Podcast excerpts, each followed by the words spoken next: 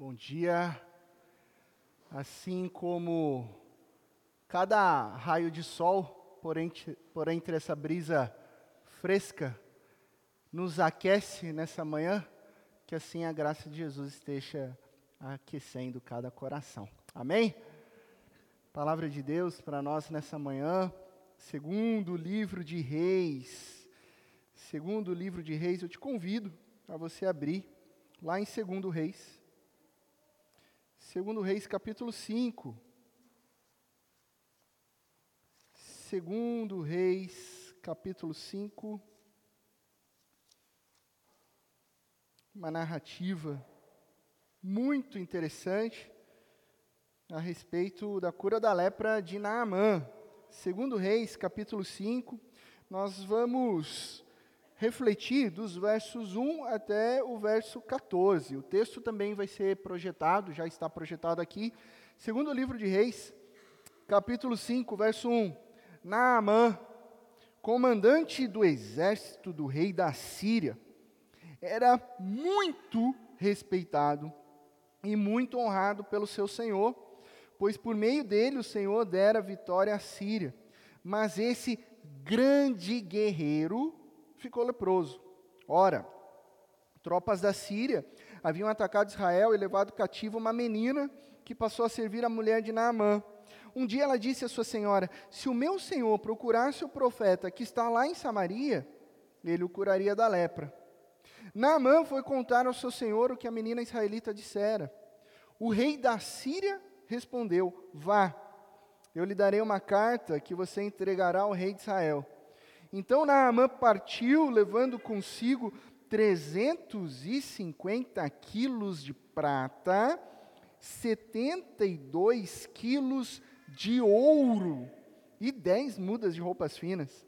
A carta que levou ao rei de Israel dizia: Junto com esta carta estou te enviando o meu oficial Naamã para que o cures da lepra. Assim que o rei de Israel leu a carta, rasgou as vestes e disse: Por acaso sou Deus capaz de conceder vida ou morte? Por que este homem me envia alguém para que eu o cure da lepra? Vejam como ele procura um motivo para se desentender comigo. Quando Eliseu, profeta, o homem de Deus, soube que o rei de Israel havia rasgado suas vestes, mandou-lhe essa mensagem: Por que rasgaste tuas vestes? Envia o homem a mim, e ele saberá que há profeta em Israel. Então Naamã foi com seus cavalos e carros e parou à porta da casa de Eliseu. Eliseu enviou um mensageiro para lhe dizer: Vá e lave-se sete vezes no rio Jordão, sua pele será restaurada e você ficará purificado. Mas Naamã ficou indignado e saiu, e saiu dizendo: Eu estava certo de que ele sairia para me receber, invocaria em pé o nome do Senhor, o seu Deus, moveria a mão sobre o lugar afetado e me curaria da lepra. Não são os rios Abana e Farfar em Damasco muito melhores do que todas as águas de Israel? Será que não poderia lavar-me neles e ser purificado? E foi embora dali furioso. Mas os seus servos lhe disseram: Meu pai, se o profeta lhe tivesse pedido alguma coisa difícil, o senhor não faria? Quanto mais quando ele apenas lhe diz que se lave e será purificado. Assim ele desceu ao Jordão, mergulhou sete vezes, conforme a ordem do homem de Deus, e foi purificado. A sua pele tornou-se como a de uma criança. Até aí. Ó oh Deus, Pai de amor, obrigado pela tua palavra.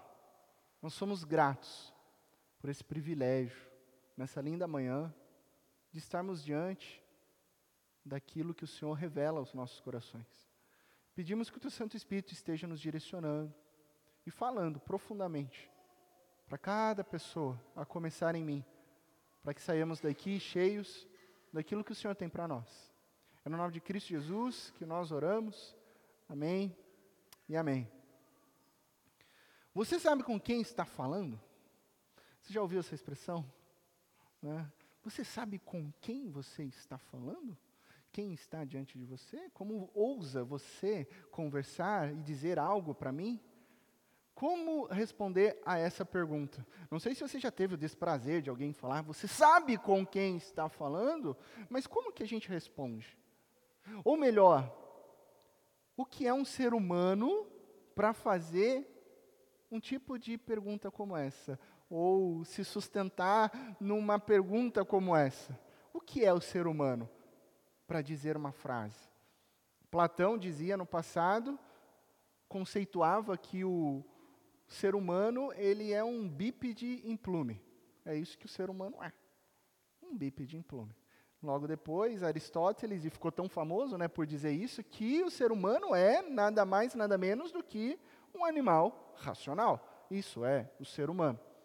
Já Fernando Pessoa, agora no século XX, dizia que o homem é um cadáver adiado. Isso é o homem. O homem é um cadáver adiado. Enfim, quem somos nós? Quem é o ser humano? Quem somos nós? Quem somos nós no meio de uma grande multidão? Alguns fazem questão de dizer: eu sou, bate no peito, uma blogueira fitness. Eu sou um engenheiro civil formado. Eu sou um desembargador sem máscara na praia de Santos, onde ninguém vai me impedir, você não sabe com quem você está falando. Eu sou, alguns dizem e se orgulham disso, colocam na bio do Instagram. Eu sou parça do Neymar. Qual que é a sua identidade? Parça do Neymar. Aonde o Neymar vai, eu estou lá com ele, eu sou parça dele. É, enfim, essa expressão, você sabe com quem está falando, é o que é conhecido como carteirada. Né? O que é uma carteirada? A carteirada é uma prática de valer-se de um privilégio em razão de um título, em razão de uma posição social, em razão de alguma posse, em razão de algum cargo, e você diz: Você sabe com quem você está falando? É alguém que realmente acha que é especial entre sete outros bilhões de seres humanos espalhados por aqui, né?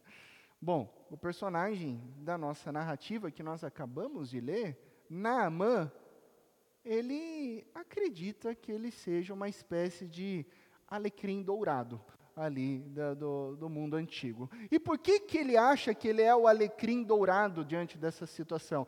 Ele é acostumado a ser muito respeitado. O texto bíblico diz que ele não era pouco respeitado, mas ele era muito respeitado respeitado pelo seu senhor, o rei da Síria, e respeitado também por todas as outras pessoas.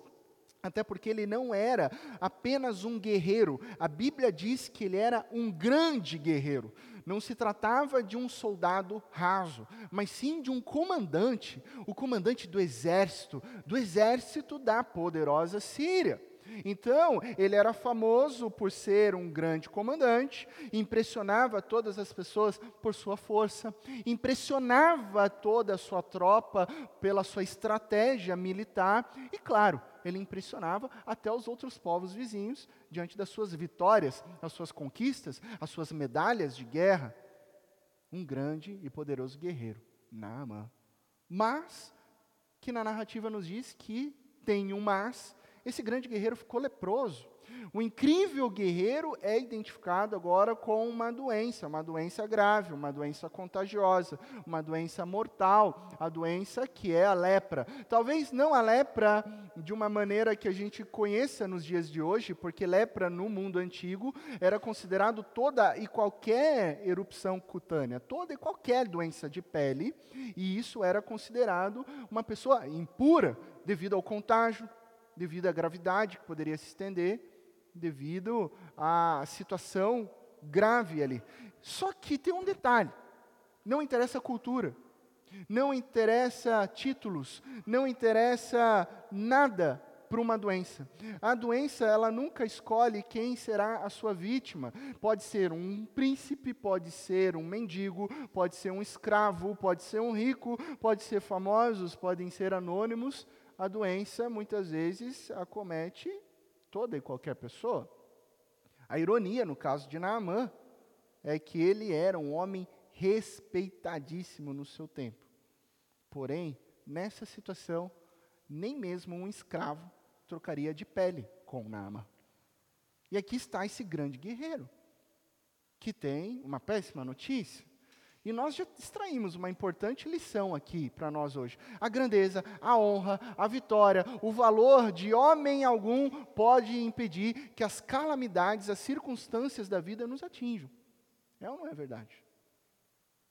Não é tua posse, não é o teu cargo, não é a tua posição social que vai impedir de evitar uma tragédia, de uma calamidade que chegue na sua casa. No fim das contas, nem dinheiro, nem fama, nem poderes podem impedir o que dizia minha avó em toda a sua sabedoria antiga, não pode impedir uma simples dor de barriga.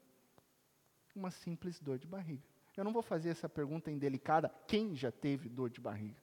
Porque não é quem já teve, e sim quantas vezes a gente já teve. Né? Até porque dor de barriga não dá uma vez só. Né? É outro ditado. Né? Então, ela atinge todos nós, todos nós, mostrando que diante dos homens, e principalmente diante de Deus, todos nós estamos no mesmo nível. No mesmo nível. Todos nós somos pó. Todos nós somos humano, humanos.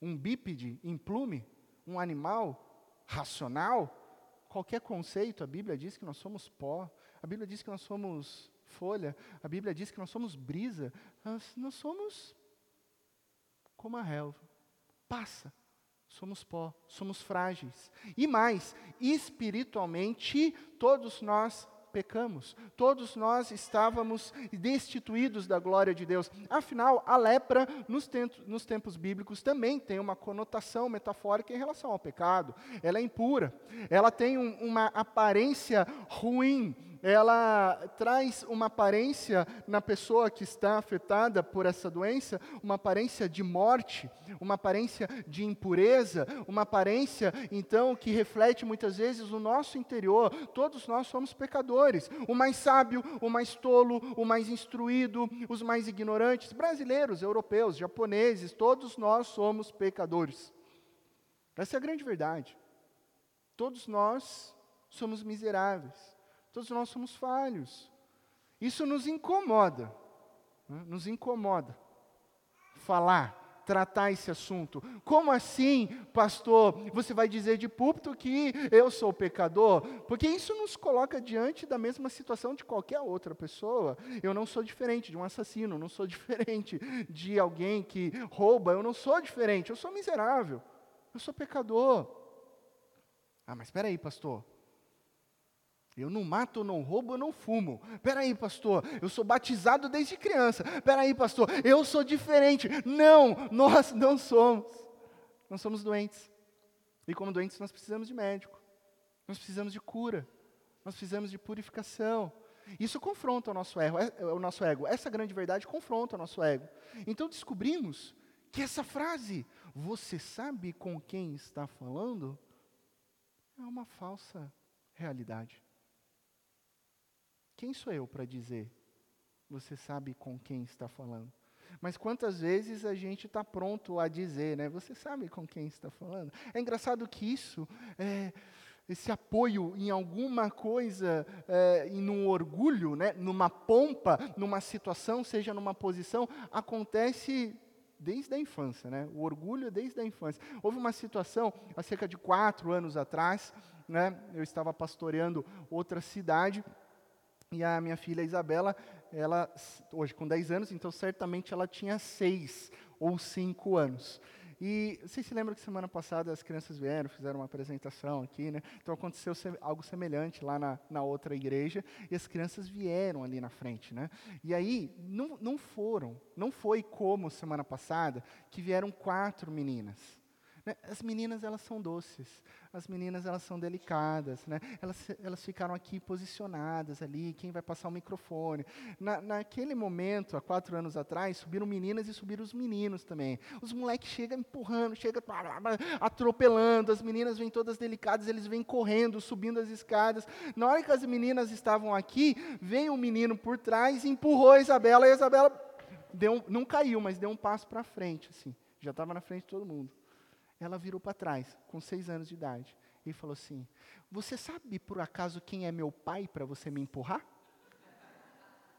eu sentado ali, na frente da igreja, ao vivo. Não tinha o que eu fazer, onde me esconder, né? Na hora que eu fui falar, é, na hora que eu fui falar, ela estava virando para trás para o menino, pois saiba que o meu pai é o pastor dessa igreja, então não me empurre mais. Seis anos de idade, você sabe com quem está falando? Né? O orgulho, a pompa. No nosso texto, Naamã precisa iniciar uma jornada de cura, de busca por cura, e ele faz isso. Mas será que ele então abdicaria, deixaria de lado toda a sua pompa de grande guerreiro, ao saber que ele poderia ser curado por um profeta em Samaria? Naamã tinha duas opções.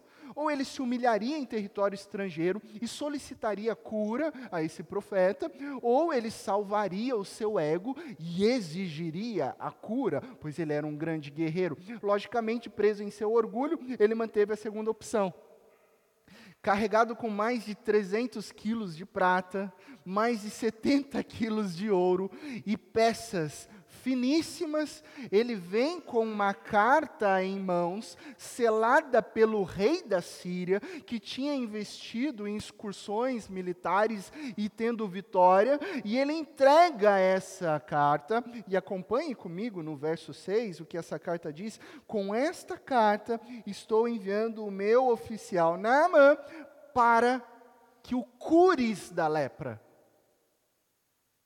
Olha o que está escrito na carta para que o cures da lepra. Percebe o tom dessa carta?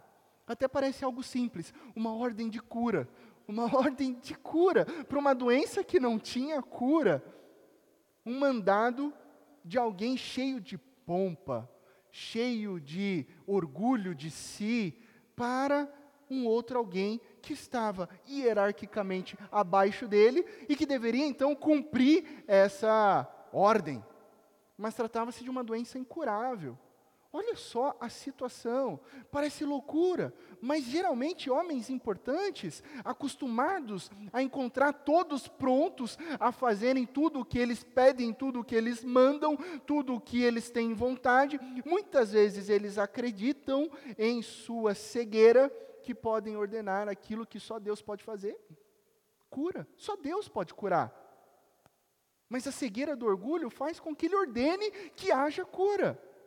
Olha só. Isso acontece nos dias de hoje.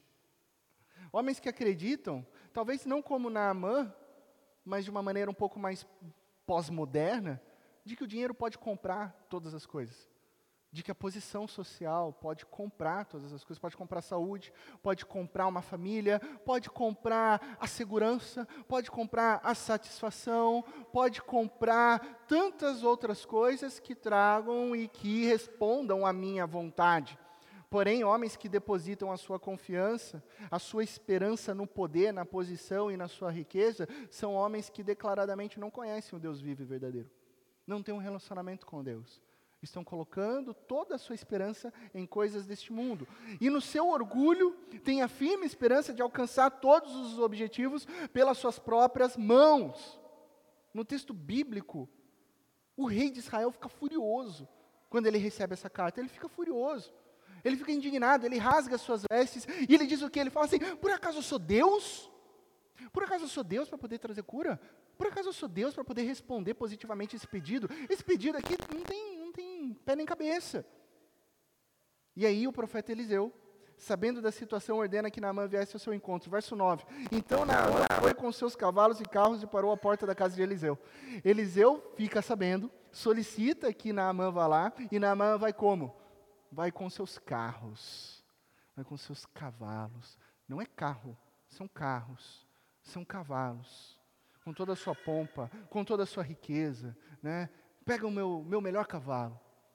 Não, pega, pega cinco. Não, mas a gente já está aqui, a gente já viajou, a gente só vai ali na casa do profeta. Não, traz o meu camelo com ar-condicionado, traz a minha carroça com é, roda ABS, porque eu quero impressionar, porque eu sou um grande guerreiro e eu vou chegar lá e vou conversar com esse profeta.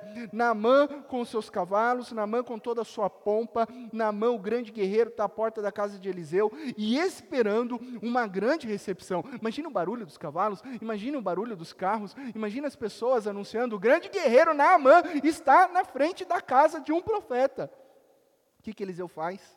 Eu acho isso demais. O que, que Eliseu faz? Eliseu nem sai da casa. Eliseu nem sai da casa. Nem abre a janela para ver. Não faz nada. Ele envia um mensageiro que leva uma receita. Uma receita, né? Você achou que hoje, com o Covid-19, inventaram o teleatendimento, né? Não. Eliseu, há mais de dois mil anos atrás, enviou a receitinha pronta, mandou, é, foi o, o teleatendimento mais antigo, né, registrado na história, nas escrituras, né, e você achando que era novidade. E ele manda uma receita. A pompa e a posição de Naamã é jogado fora. O homem de Deus nem sequer foi olhar, ver a cara de Naamã. As altas credenciais não serviam de mais nada, foram desperdiçadas. Os meios de cura prescritos para ele poderiam ser prescritos para qualquer pessoa, o mais pobre, o mais serviçal, o escravo de Israel. Naamã desejava ser tratado como um grande guerreiro que tinha lepra. Eliseu tratou como um leproso, que por acaso era um grande guerreiro. Aqui foi o ponto. Naamã ainda estava preocupado com o seu título, com a sua pompa. Né? Percebe que nem a doença né, cegou ou clareou a visão dele em relação ao orgulho. Ele continua orgulhoso, mas Deus, Deus estava preocupado com a situação do coração de Naamã e preocupado com em revelar quem é o Deus Israel ali naquela história. A receita, vai lave-se sete vezes no Rio Jordão, sua pele será restaurada e você será purificado. Aí o versículo 11 começa, Naamã ficou indignado, bravinho, mimimi, ficou indignado, deixou claro, ficou furioso não quero mais, desse jeito não, eu sou o grande Naamã, eu sou o grande guerreiro. Ficou pomposo, ficou indignado. Indignado porque ele diz, eu esperava. Tem uma expressão aqui no texto bíblico, eu pensei, eu esperava. E ele diz assim: esperava o quê? Eu esperava ser recebido. Eu esperava que o profeta saísse de sua casa, eu esperava que o profeta se colocasse em pé, falasse algumas palavras, né, entre aspas, mágicas, que invocasse o seu Deus, que colocasse a mão sobre a minha ferida, que fizesse mais uma série de coisas, e então acontecesse o um milagre ali, que houvesse uma ação conforme a minha expectativa. Ou seja, por causa do seu preconceito, porque ele havia decidido, olha onde vai o orgulho, ele havia decidido como o divino iria agir ali na história dele, e porque acontece de outra maneira, que ele acha que deveria ser diferente, ele sai furioso.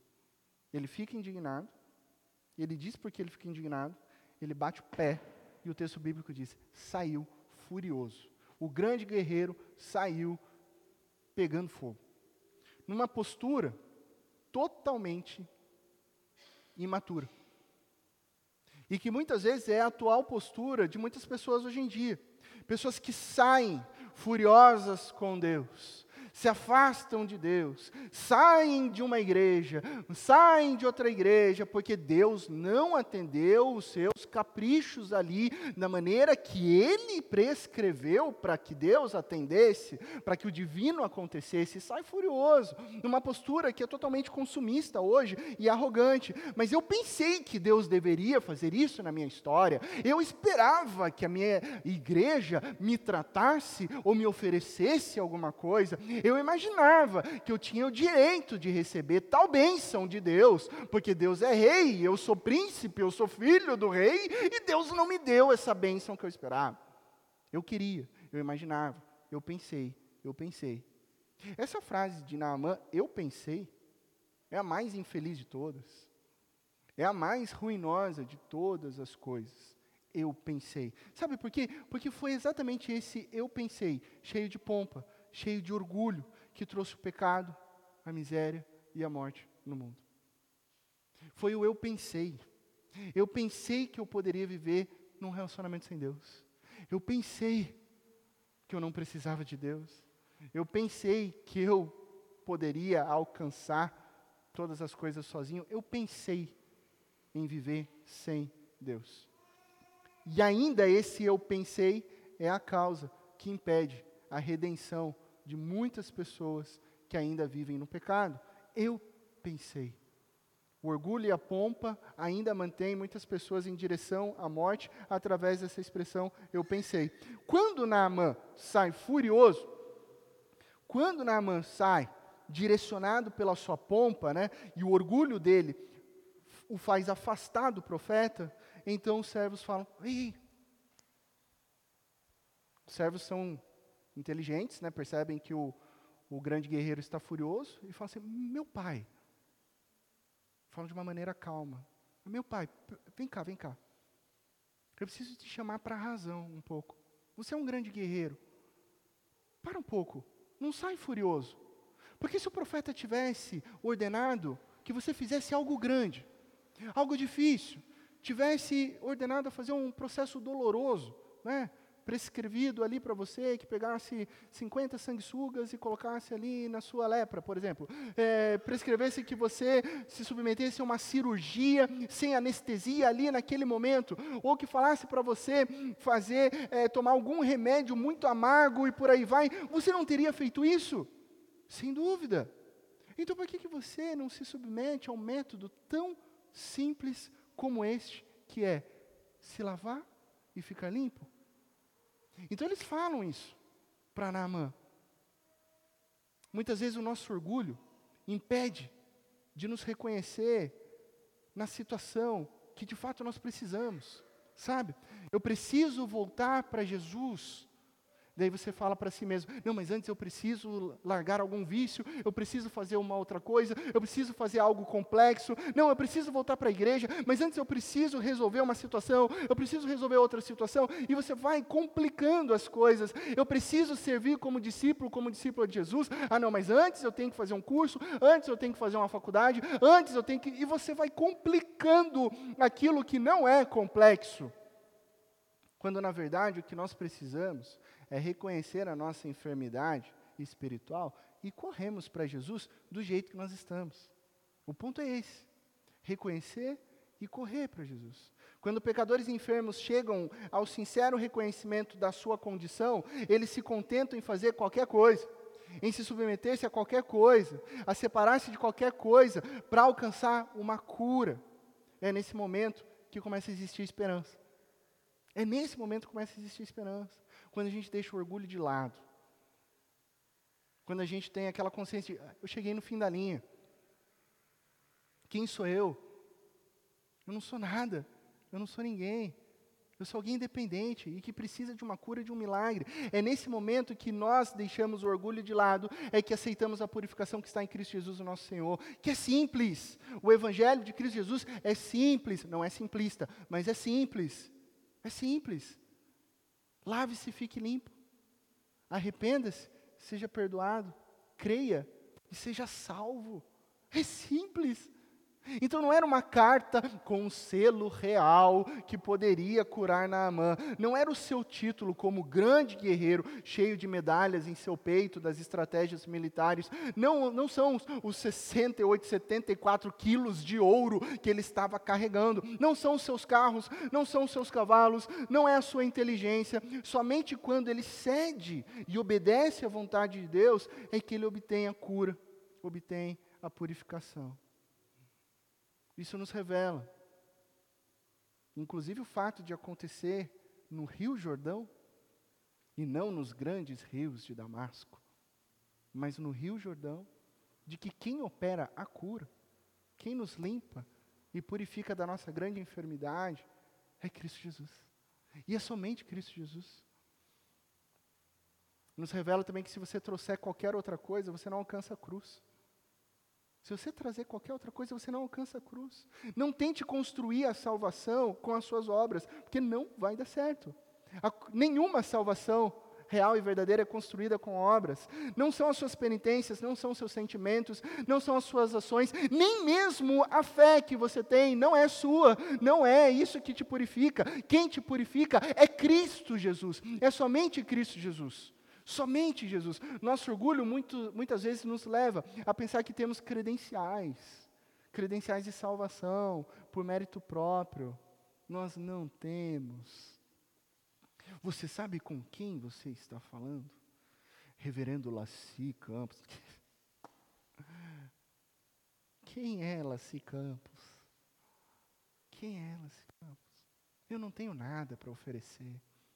Eu não sou ninguém. Não há nenhum justo, nenhum sequer. E aí, quando a gente se coloca em humildade e reconhecimento, a possibilidade de purificação se torna real. Esse é o grande paradoxo. O que Naaman faz, último verso, ele se submete. Ele se submete à vontade de Deus, desce ao Jordão, mergulha sete vezes, conforme a ordem do homem de Deus. Sabe, sete vezes. Para vencer o orgulho, às vezes tem que ter insistência. Tá? Não é só um banho de purificação, não. É uma vez, é duas vezes. Na terceira, Naamã, tá, como é que eu posso estar tá nesse rio lamacento ao invés de estar tá no rio de Damasco? Na quarta vez ele vai de novo. E aí ele vai, vai vencendo orgulho, deixando orgulho de lado. Na sétima vez, ele foi purificado e a sua pele tornou-se como de uma criança. Esse é o grande paradoxo da salvação. Quando você chega diante de Jesus sem nada a oferecer, ele derrama sobre toda a sua vida a salvação integral. É quando você chega sem nada que ele derrama toda a graça e salvação. Somente Cristo Jesus salva, somente Cristo purifica. Lave e fique limpo. Arrependa-se e seja perdoado. Creia e seja salvo. Deixe o orgulho de lado. Deixe de fora a sua pompa. Você não é melhor que ninguém. Eu não sou melhor que ninguém aqui. Todos nós somos miseráveis homens pecadores, dependentes da graça de Deus. Você sabe com quem está falando? Eu posso dizer para você: eu sou um miserável homem pecador, alvo da graça de Cristo Jesus, purificado no sangue de Cristo Jesus. É esse quem é você. Quando você se coloca diante de Cristo Jesus, Ele nos lava e nos purifica. Amém? Que Deus te abençoe, na mais absoluta certeza de que em Cristo Jesus todas as coisas ficarão bem.